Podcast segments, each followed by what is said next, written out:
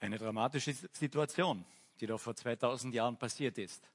Ein hochansteckender nähert sich den Gesunden und wird fast umgebracht oder gesteinigt. Kommt uns das irgendwie bekannt vor? Einen schönen guten Morgen.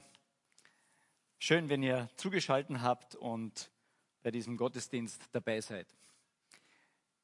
Wer die letzten Male schon dabei war und auch hier bei uns in der Gemeinde war, der weiß, wir haben das Thema Gebet in der letzten Zeit ziemlich häufig behandelt, die verschiedenen Formen, verschiedene Hindernisse, Schätze, die wir beim Gebet finden können.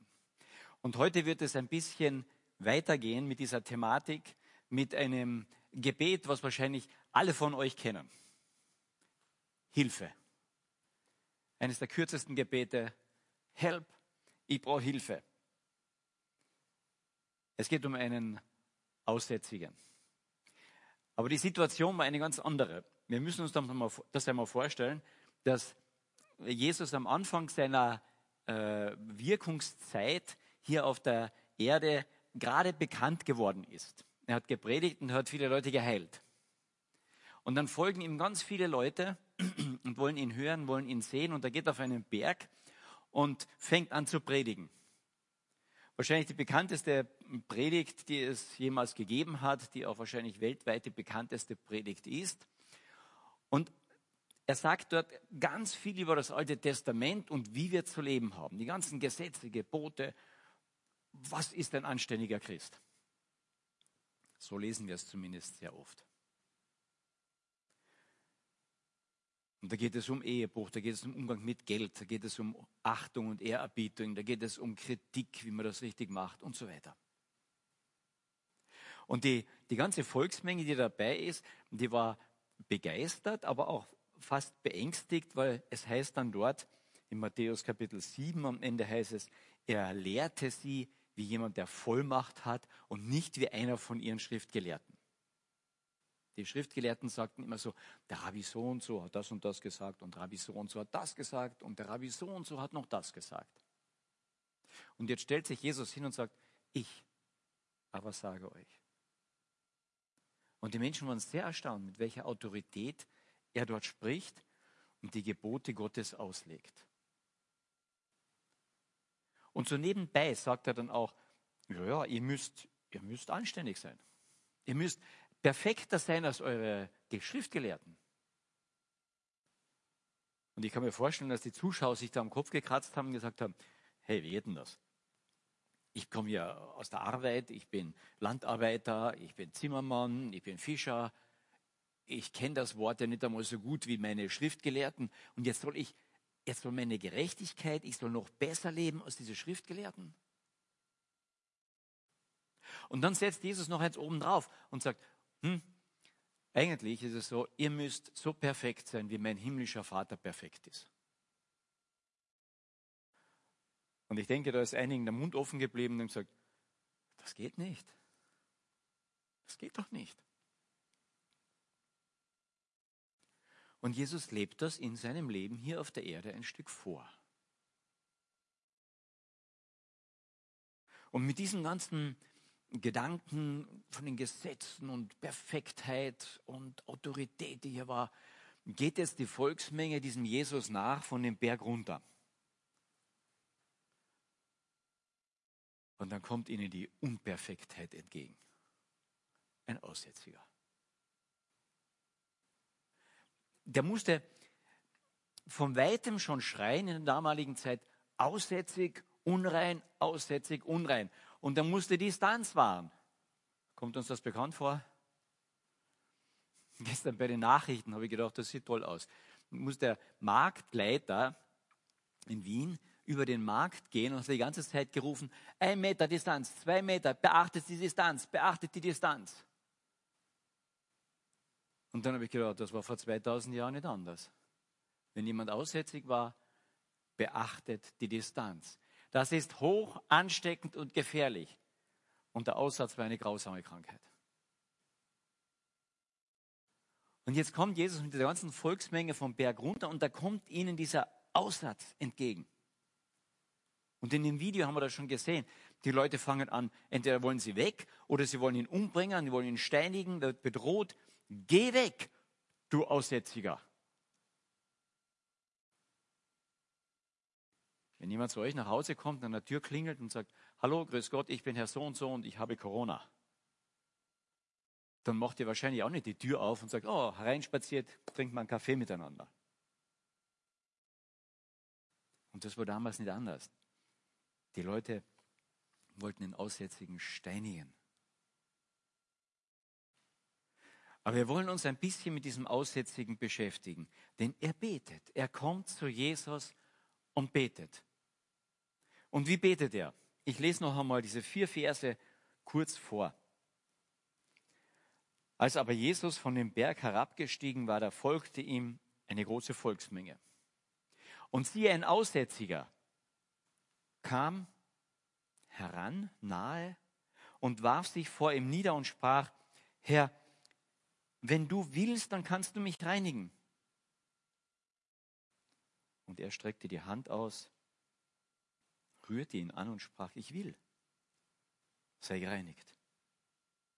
Und sofort wurde sein Aussatz gereinigt. Und Jesus sprach zu ihm, schau, sage es niemandem, sondern gehe hin, zeige dich dem Priester und bringe die Gabe dar, die Mose, also das Gesetz, angeordnet hat, ihnen zum Zeugnis. Dieser Aussätzige war sich seiner Situation total bewusst. Er wusste, ich bin aussätzig. Er geht nicht schön gekleidet zu Jesus und sagt, ähm, Jesus, ich möchte mal ein Gespräch mit dir haben und ähm, ich habe ein kleines Problem. Und dann zieht er den Ärmel rauf und sagt, schau mal. Nein, dieser Aussätzige, er beschönigt nichts. Er kommt, wie er ist. Mit seinem Aussatz. Er sagt nicht nur, ich habe den Aussatz, sondern ich bin es. Durch und durch. Mit mir darf keiner Kontakt haben, das ist hoch ansteckend. Und in der Bibel ist Aussatz ja immer ein Bild für Sünde, für das, was schiefgelaufen ist in unserem Leben, für das, was nicht in Ordnung ist. Und dieser Mann kommt zu Jesus, deckt nichts zu, sondern jeder sieht, aussätzig. Und das Zweite dabei, er riskiert sein Leben. Wenn ein Aussätziger, ein, ein, ein Todgeweihter eigentlich, hoch ansteckend in die damalige Gesellschaft gekommen ist, da konnte er gesteinigt werden. Man konnte ihn mit Steinen vertreiben, man konnte ihn aber auch steinigen, man konnte ihn lynchen. Er riskierte sein Leben. Oder soll man sagen, das, was von seinem Leben noch übrig war. Eigentlich wusste dieser Aussätzige nämlich, ich habe ja, ich habe nichts mehr zu verlieren. Eigentlich habe ich schon alles verloren. Aber er wusste, wenn ich zu dem Mann gehe, dann habe ich noch eine Chance. Vielleicht. Und er geht zu dem Einzigen, der ihm helfen kann. Vor der Bergpredigt wird uns beschrieben, Jesus geht hinaus, hat gelehrt und hat auch schon viele geheilt. Also es war bekannt, dieser Mann, der kann heilen, der kann was tun. Und der Aussätzige hatte davon gehört. Vielleicht hat er aus der Entfernung auch die Bergpredigt mitgehört. Wir wissen es nicht. Aber er wusste, seine Chance ist bei diesem Mann. Und er kommt da zu ihm hin. Und wie ich schon sagte, er ist nicht großartig gekommen und sagt, ich habe was anzubieten, Herr. Jetzt hast du wirklich den Supermann, mit dem du endlich die Welt retten kannst. Nein, das war kein Supermann. Er kommt zu ihm hin, so wie er ist, und er kommt zu ihm hin total demütig. Das heißt, er warf sich vor ihm nieder. Und das heißt wahrscheinlich, dass er nicht nur hinkniete, sondern es wahrscheinlich der Länge nach vor ihm lag. So wie ein Untergebener sich vor den König hinwarf. Und er sagte ihm, Herr, du kannst. Du könntest doch. Aber er demütigt sich vor diesem Herrn und sagt, ich trete zurück, ich kann nicht mehr. Ich kann mich nur hier hinlegen und sagen, wenn du willst, kannst du.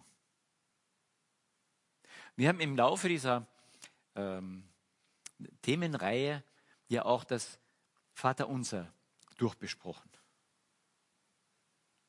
Und das beginnt mit Vaterunser. Man kann zu dem hingehen, aber schon der zweite, die zweite Bitte sagt eben, geheiligt werde der Name. Du bist auch Gott, du bist auch König, du bist auch der Mächtige und auch der Vater. Ich kann kommen, aber es ist sehr klar, wer der Herr ist. Vater unser, geheiligt werde der Name. Und dann die dritte Bitte, dein Wille geschehe. Und dieser Aussätzige, der kommt vor Jesus hin. Und er sagt als erstes dann zu ihm, wenn du willst, dann kannst du doch. Er kommt mit einem ganz, ganz kleinen Vertrauen. Er kommt zu diesem Jesus. Wenn ich eine Chance habe, dann bei ihm. Mini-Vertrauen. Er demütigt sich vor ihm. Er macht ihm nichts vor. Und er überlässt ihm das Tun und Handeln, wenn du willst, dein Wille geschehe. Herr, wenn du willst, dann kannst du mich reinigen. Und da ist dieses Mini-Vertrauen drinnen.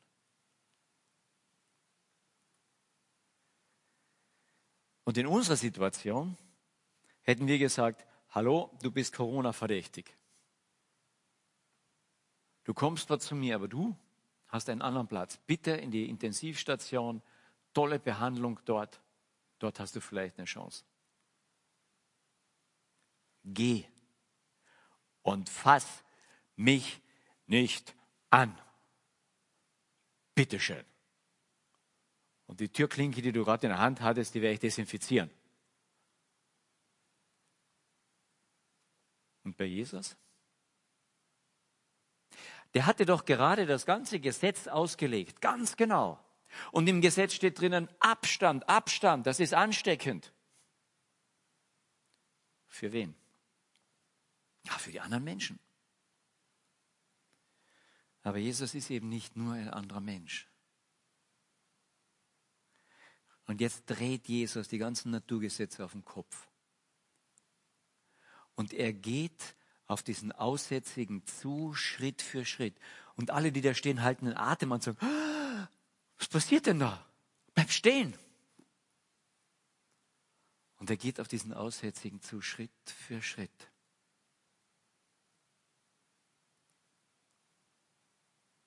Und dann tut er etwas. Dann berührt er ihn. Einen Aussätzigen, den berührt man nicht. Den fasst man nicht an. Mit einem Corona-Kranken gehe ich nicht tanzen. Auf zwei Meter Entfernung vielleicht, ja. Aber mit einem Aussätzigen habe ich keinen Kontakt, bitte, das ist hoch ansteckend ich werde unrein. Aber Jesus rührt ihn an und sagt, ich will. Und dann werden die Naturgesetze auf den Kopf gestellt und die Gesundheit wird ansteckend.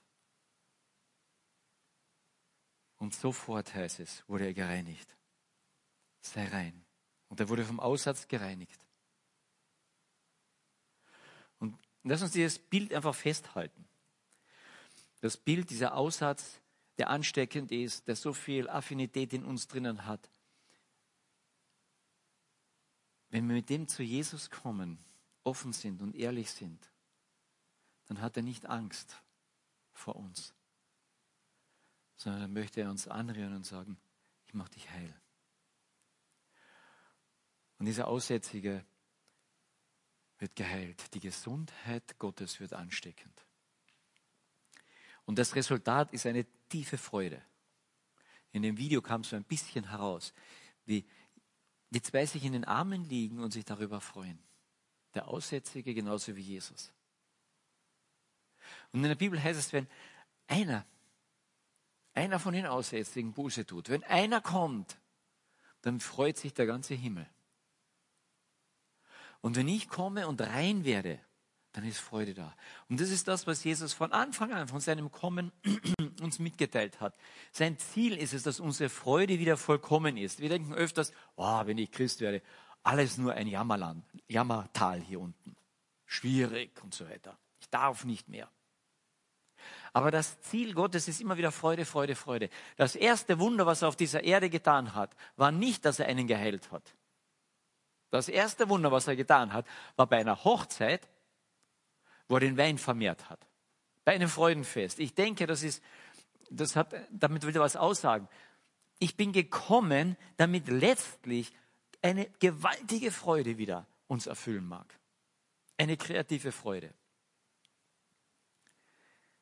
Er berührt den Aussätzigen und Freude wird wieder lebendig groß. Ich möchte das noch an einem zweiten Beispiel einfach noch ein bisschen euch zeigen, um was es dabei geht. Ein König im Alten Testament, einer der größten Könige, der größte eigentlich, der König David, hat ein tolles, tolle Herrschaft geführt. Aber während seiner Herrschaft beginnt er, begeht er eine furchtbare Sünde. Als erstes begeht er Ehebruch. Dann versucht er diesen Ehebruch zu vertuschen. Das gelingt ihm nicht so ganz, weil er will irgendwie, weil durch diesen Ehebruch diese Frau jetzt schwanger geworden ist, dem Mann dieser Frau das Kind unterjubeln. Es gelingt nicht. Also setzt er alles dran, um diesen Mann letztlich umzubringen. Er lässt ihn töten. Er wird zum Mörder, zum Auftrags, er gibt diesen Auftrag zu morden. Und dann konfrontiert ihn Gott mit dieser Tat und sagt, das hast du gemacht. Und dann sagt er nicht, hey, hallo, ich bin der König, ich bin aber jemand. Das kann ich unter den Tisch fallen lassen. Das brauch, da brauche ich mich nicht drum zu kümmern. Ich bin schließlich der König. Das macht er nicht. Sondern er macht es ganz genauso wie dieser Aussätzige. Er sagt, oh, hier bin ich. Und in Psalm 51 wird das beschrieben. Und da fängt dieser aussätzige David, dieser Sündige, an zu beten. Und er betet eigentlich ganz ähnlich wie dieser Aussätzige im Neuen Testament. Herr, hilf mir. Im Psalm 51, da lesen wir das. Das ist ein, ein Chorlied für den Chorleiter, ein Psalm von David, als der Prophet Nathan zu ihm kam, nachdem er zur Batzeba, zu dieser Frau des anderen, eingegangen war, mit ihr geschlafen hatte. Und da betet dieser David, sei mir gnädig, Gott, nach deiner Gnade. Ich liefere mich dir aus, sei mir gnädig. Tilge meine Vergehen nach der Größe deiner Barmherzigkeit, wasche mich völlig von meiner Schuld, reinige mich von meiner Sünde. So wie der Aussätzliche zu Jesus kann sagen, wenn du willst, kannst du mich reinigen. So steht dieser David jetzt vor Gott und sagt, ich bin schmutzig. Wenn du willst, kannst du mich reinigen. Ich weiß, bei dir ist Gnade, bei dir ist die, die Möglichkeit da. Reinige mich von meiner Sünde, denn ich erkenne meine Vergehen und meine Sünde ist stets vor mir. Er deckt sie nicht so, sondern sagt, da bin ich und das bin ich.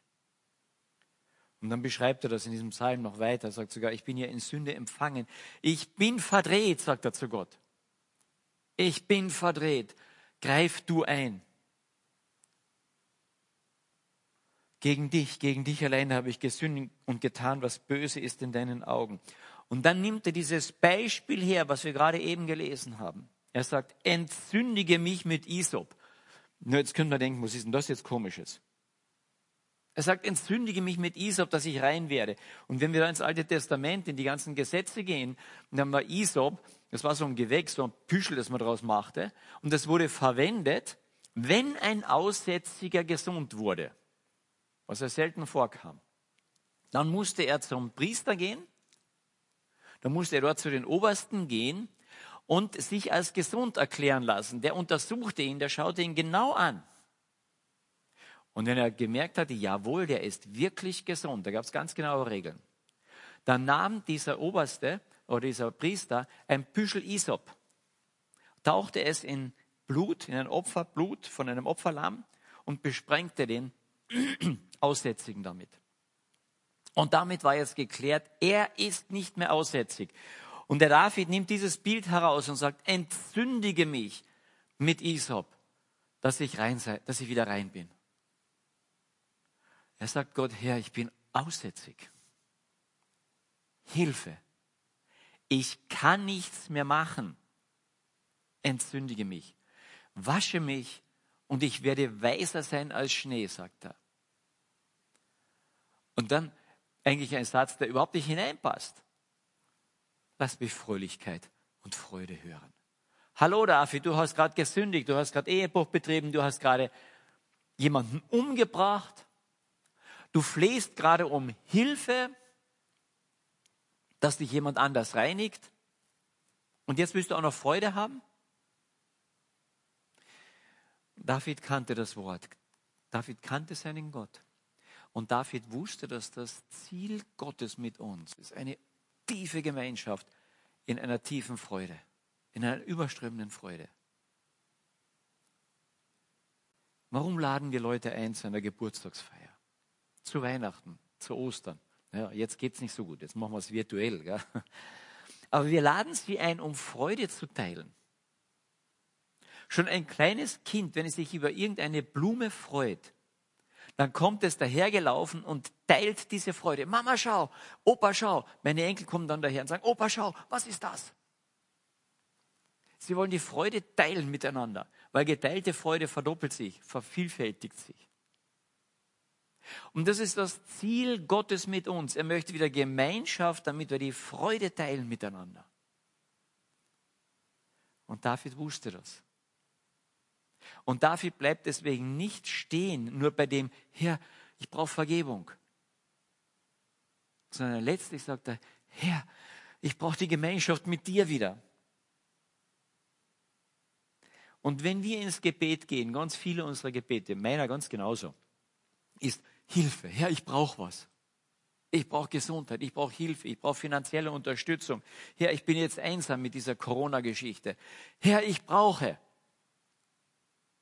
Und das dürfen wir auch alles Gott einfach so sagen. Vorhin ausschütten.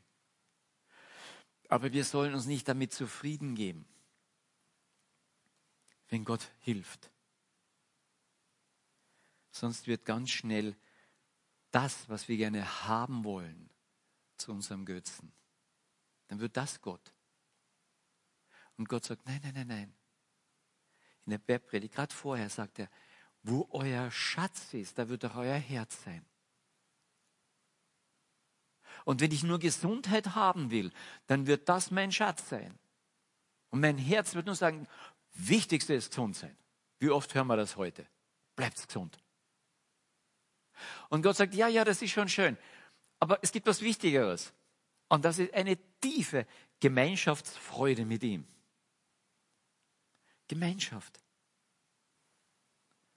Wir alle müssen irgendwann gehen von dieser Welt, ob durch Krankheit, durch Alter, durch irgendein Versagen, durch Unfall, was auch immer ist.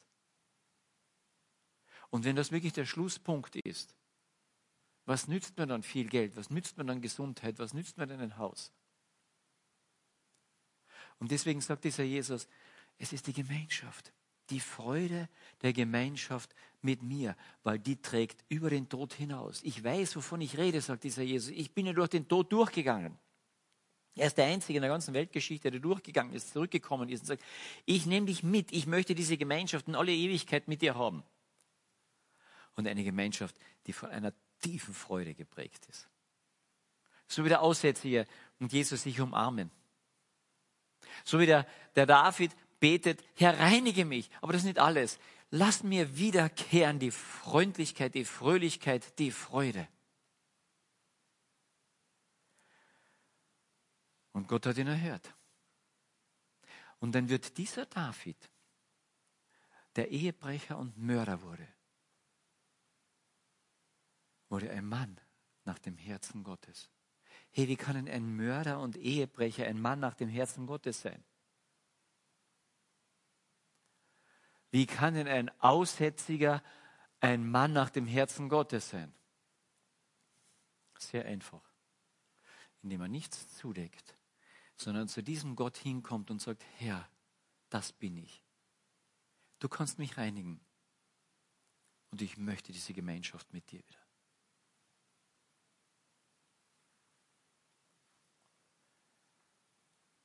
Ich denke manchmal, wir verhalten uns wie so gute Musikinstrumente in einem großen Ausstellungsraum oder Lagerhalle. Ja, da stehen so Klaviere und große Flügel, alles so nebeneinander. Schön geputzt, blitzblank.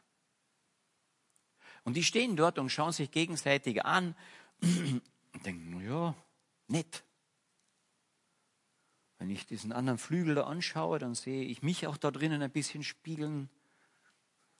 Habe ich irgendwo Ecken, Kanten? Und wahrscheinlich wird der Flügel zum Klavier sagen, hier drüben steht eins, das könnt ihr jetzt nicht so sehen, aber wer in der Gemeinde ist, weiß, dass hier steht elektronische Orgel, Klavier. Und ein Flügel wird wahrscheinlich zum Klavier sagen, ja, du bist aber schön eckig und kantig, gell? Ich habe meine Rundungen. Und das Klavier wird wahrscheinlich sagen, ja, aber was für Rundungen, so große, gell? Und so wird der eine am anderen wahrscheinlich ein bisschen was auszusetzen haben. Und vielleicht kommt dann einer auf die Idee und sagt, hey, lass uns nicht niedermachen. Wir wollen nett zueinander sein. Schau, ich kann mich bei dir ein bisschen spiegeln. Ich sehe, wie toll ich bin. Und wenn du mir sagst, ich bin gut geformt, ja, das ist doch toll. Und das Klavier zum Flügel sagt, oh, einen tolle, tollen Schwung, den du da drin hast. Und das, der Flügel vielleicht zum Klavier sagt, ja, und du bist einfach gut zu gebrauchen, weil ich kann man so schön irgendwo hintragen. Ich bin ein bisschen behäbig. Und wenn die beiden sich dann gute äh, Lobhudeleien vielleicht auch sagen und nett zueinander sind. Und irgendwann ist dann diese ganze, ähm, diese ganze Halle dann ganz fröhlich und sagt, das ist schön, dass wir so nett zueinander sind. Und dann steht in irgendeiner Ecke so ein dämliches Klavier und fragt da hinein, ja, aber wozu sind wir denn da? So ein Spielverderber. Aber manchmal kommt es mir so vor, dass die ganze Menschheit irgendwie wie so, ein, wie so eine Ausstellungshalle ist. Und entweder meckern wir übereinander oder wir tun uns über den Bauch pinseln. Aber wozu sind wir denn da? Und jetzt meckern wir alle über Corona. Und wir sagen und gratulieren uns, wenn wir gesund sind. Aber wozu sind wir denn gesund?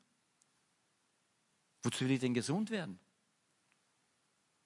Ja, damit es mir wieder gut geht, damit ich endlich weitermachen kann wie vorher, in den Urlaub fahren und arbeiten und meine Kinder betreuen. Es soll weitergehen wie immer. Und ich denke, was Gott uns sagen will, ist, hallo, es geht nicht weiter wie immer. Das, dein Leben ist sehr begrenzt. Komm zu mir, damit dein Leben unbegrenzt wird kommt zu der Gemeinschaft mit dir, in der Freude drinnen ist. Es geht nicht nur um mein Selbstbild oder um das Fremdbild, was der andere von mir hat oder ich vom anderen. Es geht nicht nur um das Wohlfühlbild, das ich selbst von mir haben möchte oder anderen gebe. Psychologisch heute unwahrscheinlich aufgebauscht. Es geht nicht um die Selbstverwirklichung, die letztlich dann doch mit dem Tod endet.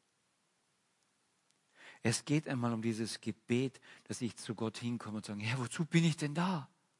Irgendwas ist krank. Wozu bin ich da? Und dann kommt in diese Halle der Baumeister oder der große Musiker. Und dann macht er den Deckel auf vom Flügel. Und du sagst, nein, nein, nein, bitte keinen Deckel aufmachen. Die Tasten unten sind zwar schön, aber dahinter, wir sind seit drei, vier, fünf Jahren nicht mehr gestimmt worden. Schönen Deckel zu. Verhalten wir uns manchmal so? Aber wenn ein Flügel sagt, nein, nein, mach den Deckel auf, du bist der Chef, du, du kannst das, ich gebe mich dir ganz hin, dann fängt dieser Meister langsam an anzuschlagen, die Tasten. Und dann merkt er, da ist einiges verstimmt. Ja, die Atmosphäre war nicht immer so schön, gell? und dann sind wir verstimmt. Dann geben wir keine so guten Töne. Und dann fängt der Meister an, leise nachzustimmen, zu justieren. Und da müssen Seiten neu gespannt oder entspannt werden. Vielleicht auch der ein oder andere ersetzt werden. Und das ist nicht immer angenehm. Aber wenn der Meister anfängt zu arbeiten, dann habe ich die Chance, dass gute Töne rauskommen. Und wenn der Flügel sagt, jawohl, du kannst meine Klappe aufmachen, du kannst den Deckel hochheben, du darfst an mir arbeiten, dann sitzt irgendwann dieser Meister davor und ihr zwei zusammen gebt ein Konzert. Da ist Harmonie. Und das ist das, was Gott vorhat mit unserem Leben. Wenn wir die Deckel aufmachen, wenn wir ihm zu sagen, Herr, schau da rein, da ist Aussatz drinnen, dann berührt Jesus unsere Seiten, unser Leben. Und das ist nicht immer angenehm. Aber dann fängt der Meister auch langsam an zu spielen. Und es kommt Harmonie in mein Leben. Es kommt das in mein Leben, wozu ich gemacht worden bin. Die Bibel nennt das einen angenehmen Wohlgeruch. Ich würde das jetzt übersetzen. Dann kommt ein Konzert, ein Klavierkonzert, eine Sonate hinein in unser Leben. Und das ist toll für uns, für den Meister und für unser Umfeld.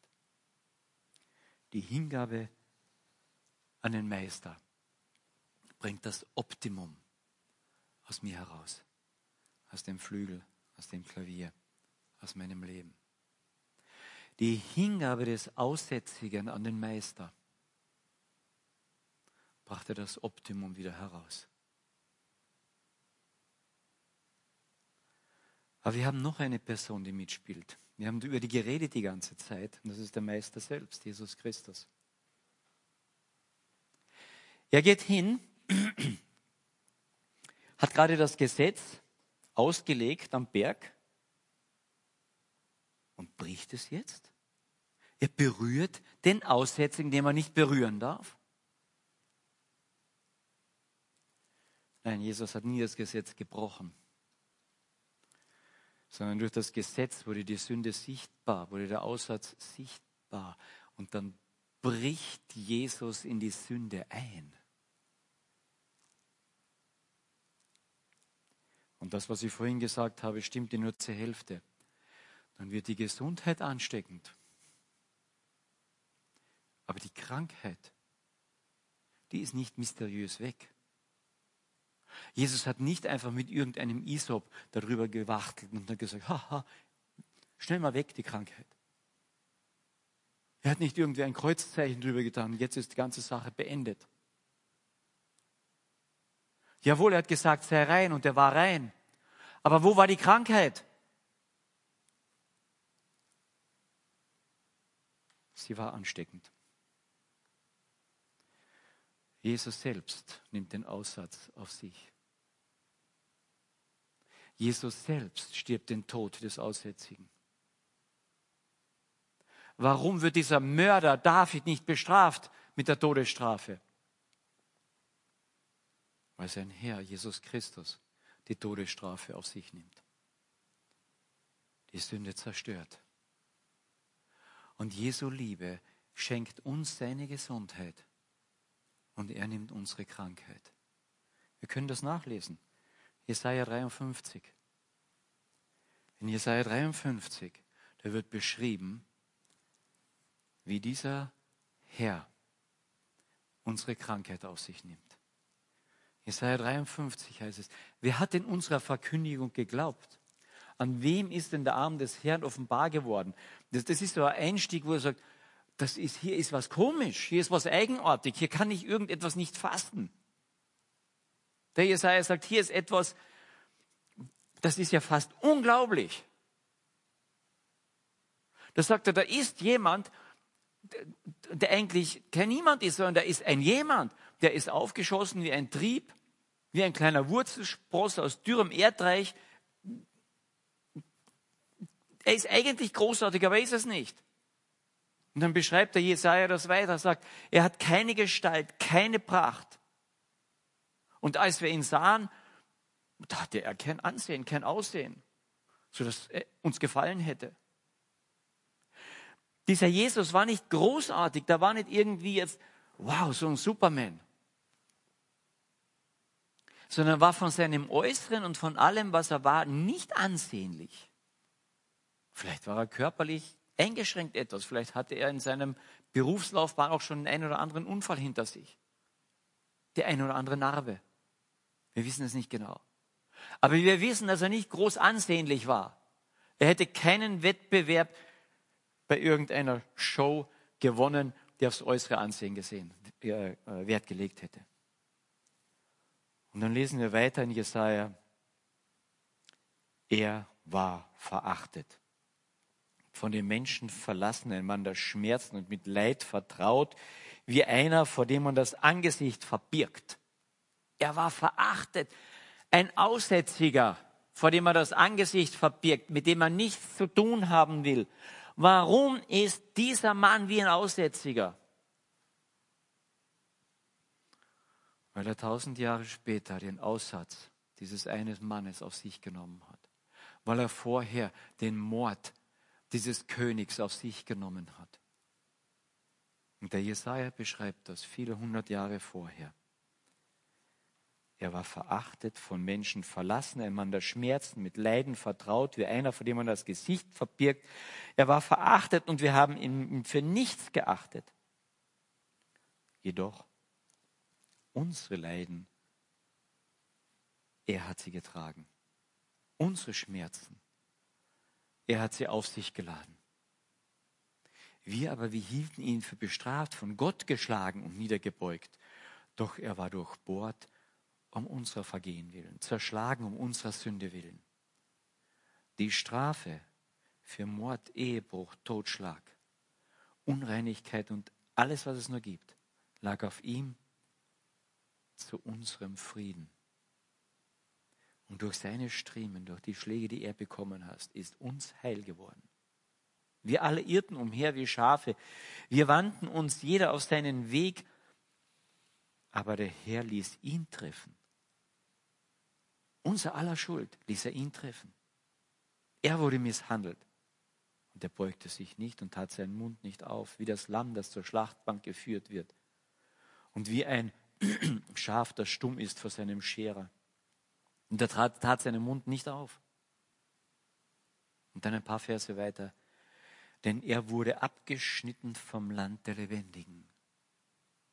Er trug die Todesstrafe. Wegen des Vergehens seines Volkes hat ihn Strafe getroffen. Aber um der Mühsal seiner Seele willen wird er Frucht sehen. Er wird sich daran sättigen. Die Freude ist in Aussicht gestellt durch seine Erkenntnis, durch die Erkenntnis meines gerechten Knechtes. Dadurch, dass Jesus es richtig erkannt hat und richtig gemacht hat, wird er den vielen zur Gerechtigkeit verhelfen. Und ihre Sünden wird er sich selbst aufladen und sich zu den Verbrechern zählen lassen. Er, er selbst aber, hatte die Sünde vieler getragen und für die Verbrecher Fürbitte getan. Das nächste Mal, wenn du betest, Hilfe her, hilf mir. Macht alle deinen Deckel auf. Der Helfer ist da. Es hat ihn sein Leben gekostet. Und wenn du das weißt, dann weißt du auch, dass dieser Helfer will dir nicht einfach was geben, sondern dieser Helfer möchte eine unendlich frohe Gemeinschaft mit dir haben. Wenn du diese Woche irgendwann einmal Hilfe rufst, vielleicht weil du krank geworden bist oder weil eine andere Hilfe notwendig wäre in deinem Leben, dann denk daran, der Helfer ist da. Du darfst Hilfe rufen. Aber konzentriere dich nicht auf das Geschenk, was du gerne haben möchtest, sondern konzentriere dich letztlich auf den Helfer, der sagt, ich möchte, dass du Freude in Fülle hast. Wir dürfen Hilfe beten. Wir dürfen beten, Vater, vergib uns unsere Schuld, wie wir vergeben unseren Schuldigern. Aber wir dürfen auch beten, dein ist das Reich und die Herrlichkeit in Ewigkeit. Die Gemeinschaft mit ihm. Ich möchte noch beten. Vater, ich danke dir für deinen Sohn Jesus Christus. Herr Jesus, ich danke dir immer wieder, dass du gekommen bist, dass dieses Lamm, das sich ans Kreuz nageln lässt, dass die Schuld, die Sünde, die Krankheit, alles auf sich vereint, damit diese Schuld, diese Krankheit nicht ewig in unserem Leben herrschen muss, sondern du möchtest uns dein Leben geben. Einen Teil schon hier, einen Teil reparierst du oft schon hier, aber letztlich möchtest du uns dein Leben geben in alle Ewigkeit, mit einer ewigen Freude, mit einer ewigen Gemeinschaft mit dir. Und dafür danke ich dir. Und dafür möchte ich dich bitten, dass du jedem von uns diese Sehnsucht ins Herz gibst, mit dir auf ewig in einer freudigen Verbindung zu stehen. Amen.